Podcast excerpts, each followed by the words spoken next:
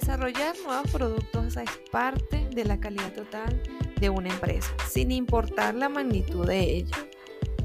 La calidad puede ser vista como un enfoque sistémico abarcando todas las áreas relacionadas con el producto final, sin limitar la responsabilidad al área administrativa o a los ingenieros de producción y calidad.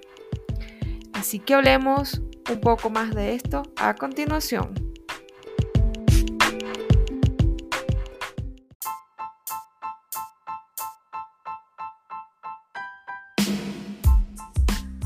Bienvenidos a este podcast Entreversados. Programa preparado para conversar entre chocolateros, empresarios, ingenieros y profesionales afines acerca del cacao y el chocolate.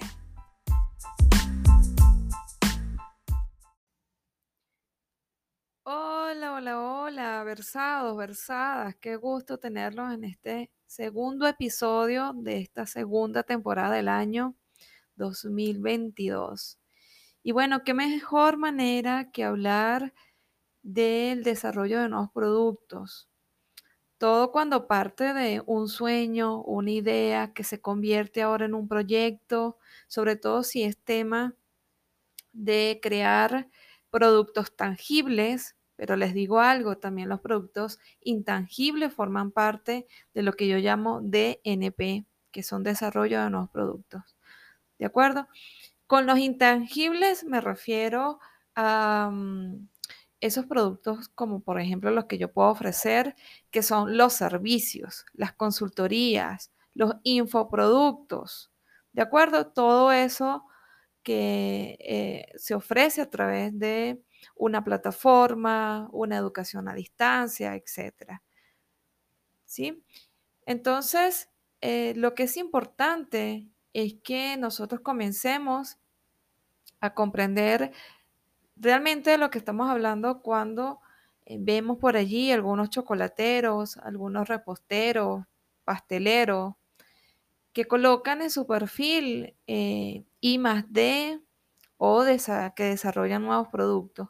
Porque la verdad, esto no se trata de hacer una simple receta, hacer un procedimiento y ya esto se convierte en un nuevo producto. No, la verdad es que abarca un poco más de ello, abarca incluso un proceso de capacitación al personal y a todo el personal, me refiero a la persona que está desde mantenimiento, producción, áreas administrativas, como el concepto inicial que le damos a calidad. Eso de que puede ser vista como un enfoque sistémico abarcando todas las áreas relacionadas con el producto final, sin limitar la responsabilidad del área administrativa a los ingenieros de producción y calidad. ¿De acuerdo? Porque desarrollo de nuevos productos es un área que está unida a todas. ¿Ok? Y que a su vez es el punto de partida para que el resto se gestione y se haga de la mejor forma.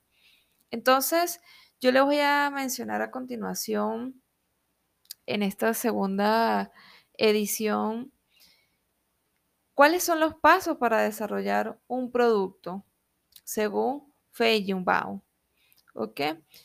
Em, cuando nosotros entramos a una empresa en una multinacional, quizás todos estos pasos ya están hechos, ya están dados, ya están incluso eh, normados en un manual de calidad.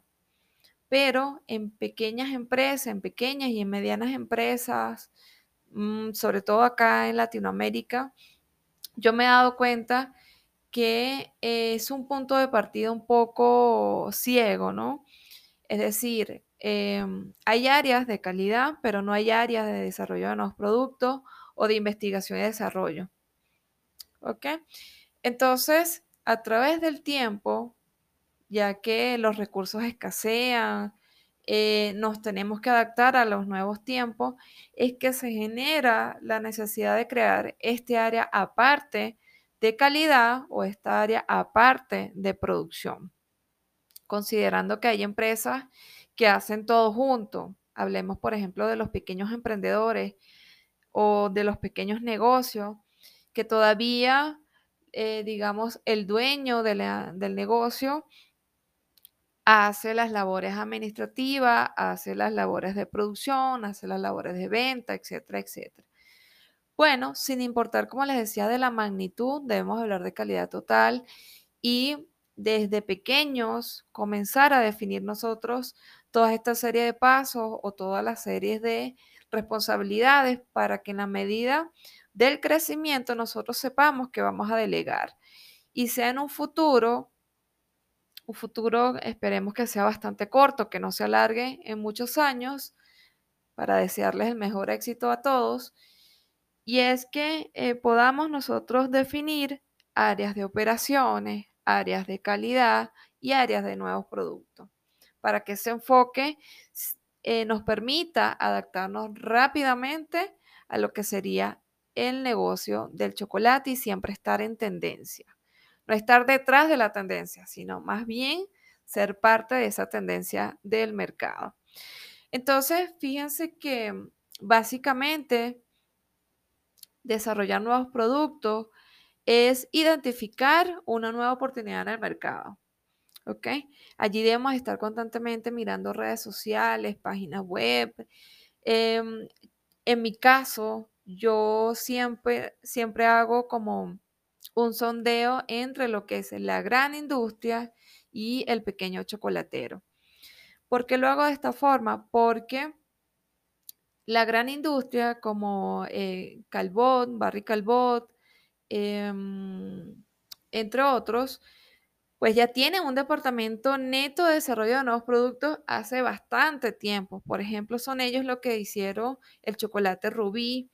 Hoy en día ampliaron la gama de productos que ofrecen y ahora tienen una opción totalmente vegano, totalmente sin azúcar, con productos liofilizados, etcétera y por lo tanto eh, guiándonos de cómo ellos están desarrollando también esos productos, nosotros pudiéramos pensar en qué otros productos podemos hacer, porque ellos ya hicieron, digamos, ese paso de investigar y si ellos lo hicieron, nosotros también pudiésemos hacerlo. Atención con esto que estamos considerando las grandes diferencias entre ambas empresas. Eh, Barry, pues, es una empresa gigante, ¿sí? Que solamente tiene un departamento para desarrollar productos y quizás el pequeño chocolatero no. Pero el pequeño chocolatero puede tener una máquina de 3 kilos, 4 kilos, en donde puede hacer un nuevo chocolate vegano o un nuevo chocolate infusionado, etcétera, porque es lo mismo, es el mismo proceso. ¿De acuerdo? Entonces, no nos limitemos. Em, la, otra vertiente es que me gusta también estar atenta a lo que hace el pequeño chocolatero porque a la gran industria a veces no le interesa esas tabletas tan, tan premium, tan exclusivas, con esas atenciones en los decorados, como lo hemos visto en estos años recientes, esos estampados. Em, de verdad que tiene eh, infinita creatividad siendo pequeño y se lo puede permitir, ¿de acuerdo? No estamos diciendo que tengamos que cumplir con altos números de producción como la gran industria y de exigentes cumplimientos de, calidad, haciendo la salvedad que aunque sea pequeño, eh, chocolatero, pues igual hay que cumplir con las normas, eso lo tenemos claro, ¿de acuerdo? Pero digamos que no tenemos esa exigencia detrás como lo tiene la gran industria. Entonces no podemos permitir avanzar un poco más en cuanto a desarrollo de nuevos productos, em, porque podemos hacer pequeños lotes, podemos hacer esas pruebas en el público y, ver qué tan aceptado fue. Si no nos gusta, lo podemos cambiar y todo eso. La gran industria, por el contrario, puede hacer ese proceso de investigación pero a la gran industria eh, le interesa acortar ese camino y pues siempre eh, incorporar un nuevo producto que le sea altamente rentable y que sea para las masas. ¿Ok? Estamos hablando acá un poco de generalidad. Después podemos sacar algún otro episodio para que hablemos de algunas de estas partes, ¿de acuerdo? Eso, me encantaría. Así que dígamelo en comentarios o déjenme una nota de voz acá al grupo que tenemos de Telegram em, dedicado a entreversado. Entonces continuamos. Luego de identificar esa nueva oportunidad en el mercado, debemos establecernos unas metas claras, unas metas que pueden ser por costos, por volumen o por mercadotecnia. ¿Sí? Eh, debemos establecer cuáles son las especificaciones generales para el diseño, una ficha técnica si ya la, hemos trabajado, entonces armemos una nueva y pongamos allí eh, todas esas ideas de lo que debería contemplar el nuevo producto. Podemos realizar el diseño preliminar del producto. Eh, no tiene por qué ser eh, el producto exactamente. Recuerden que estamos en la, fase exploratoria, en la fase de, del funnel de, innovación, o sea, de descargar todas esas ideas y en otras etapas darle un poco más de firmeza. ¿Ok? Y de ir borrando aquellas ideas que realmente eh, no son las mejores y de definirlas. Debemos construir eh, prototipos de, estas pruebas de productos y, y, también probarlas, ¿no? Probarlas nosotros, probar familiares, amigos, o también nos va a costar un poco más, por supuesto, pero también podemos ir a un lugar en público, alguna tienda, alguno de, nuestros clientes de tienda y hacer una degustación para ver la aceptabilidad de, de las personas, de nuestros consumidores. Podemos hacer luego una revisión preliminar del diseño, incluso prueba de falla. Bueno, esto es un tema más de confiabilidad, esto es un poco numérico también, pero eh, en fin, es como hacer la primera prueba para ver si funciona o no funciona o qué tan costoso pudiera ser.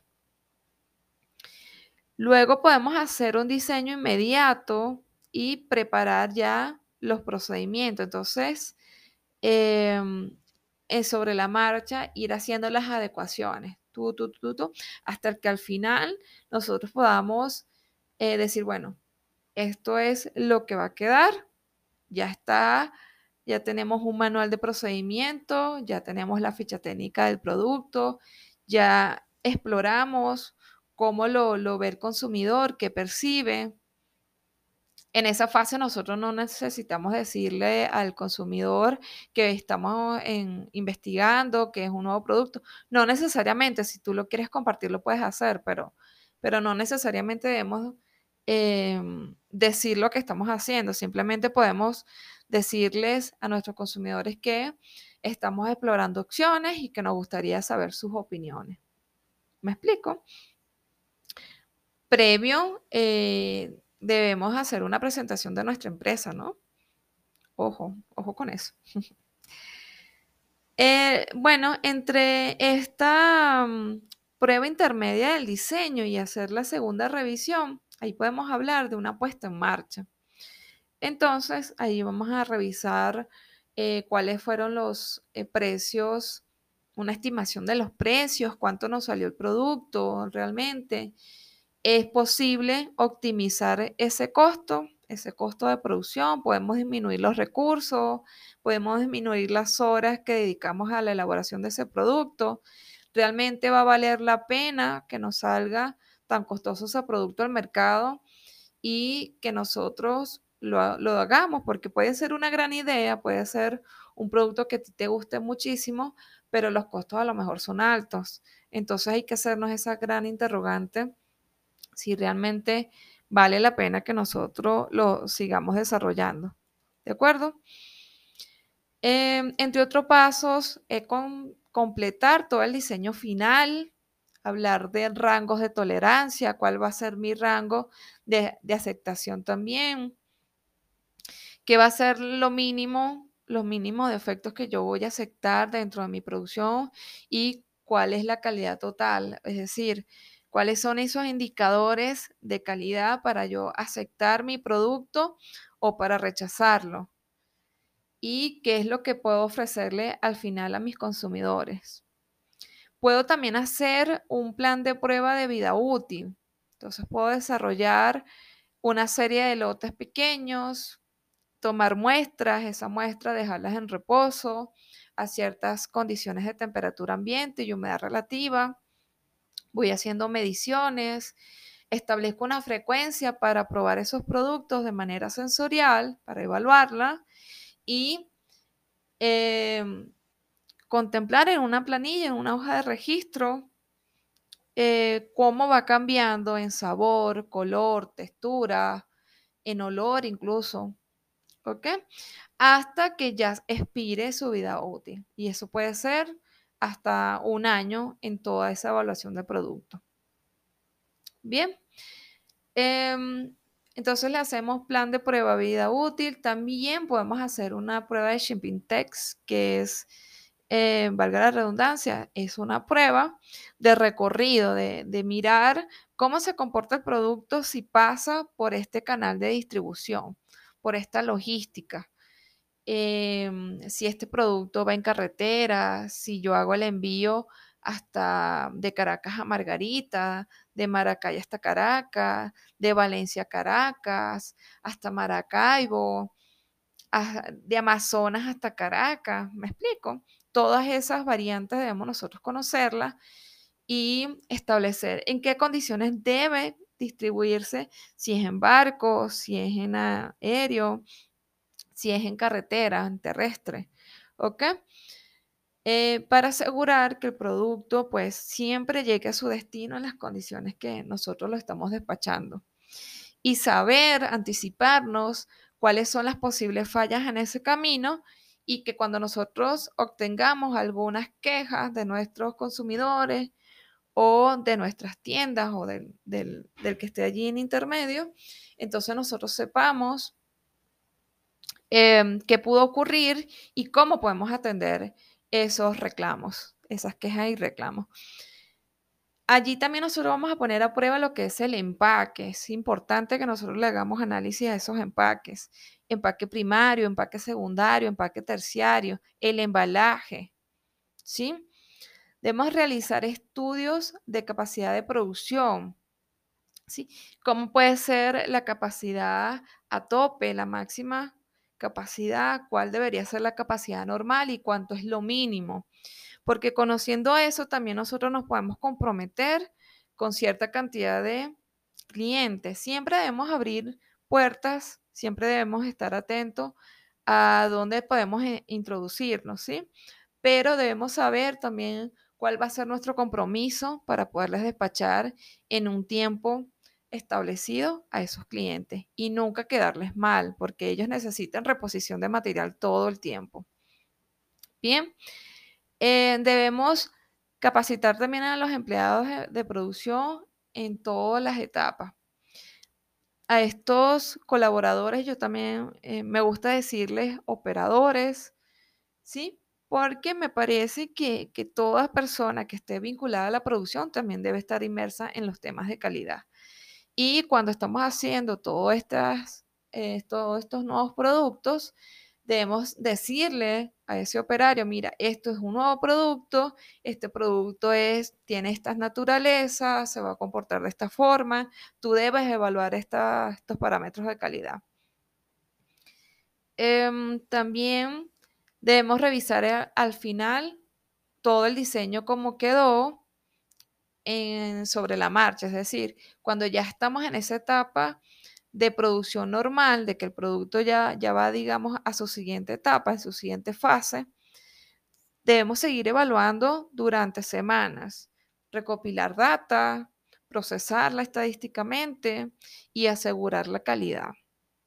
Si hay algo que esté fuera de rango, simplemente o lo contemplamos dentro del rango que nosotros previamente hemos establecido o debemos mejorar algo en el proceso, bien sea capacitación de personal, una nueva máquina, un nuevo instrumento, etcétera, etcétera, que nos permita mejorar y asegurar la calidad de ese nuevo producto.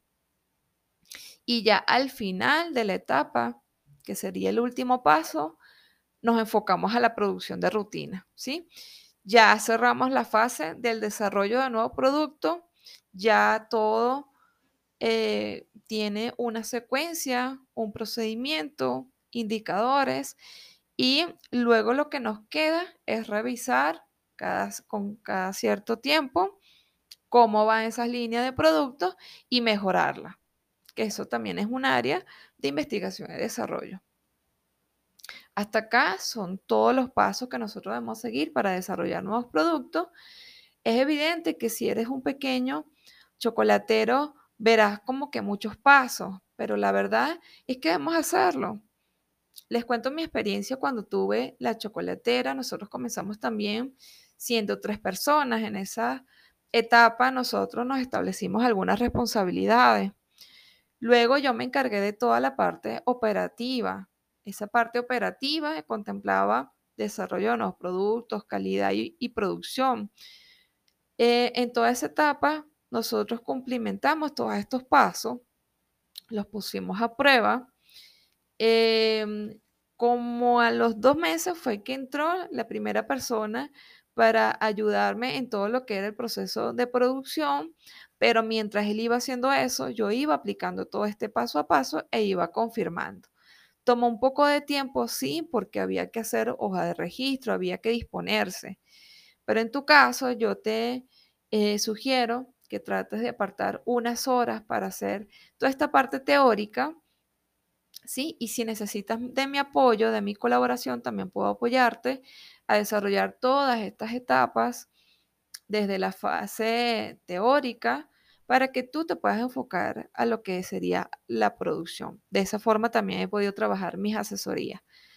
Em, dentro de la página web de mileisnieves.com o de Versado en Chocolate, vas a conseguir también algunas planillas que te voy a estar eh, regalando totalmente gratuita para que tú puedas también avanzar un poco más si no quieres tomar alguna de las asesorías o si la decides tomar más adelante. Pero por ahora puedes trabajar con estas planillas. Espero que te haya sido útil toda esta información.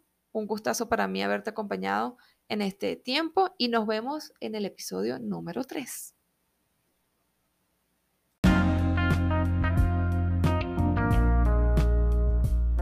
Una vez más, gracias por el tiempo compartido con nosotros.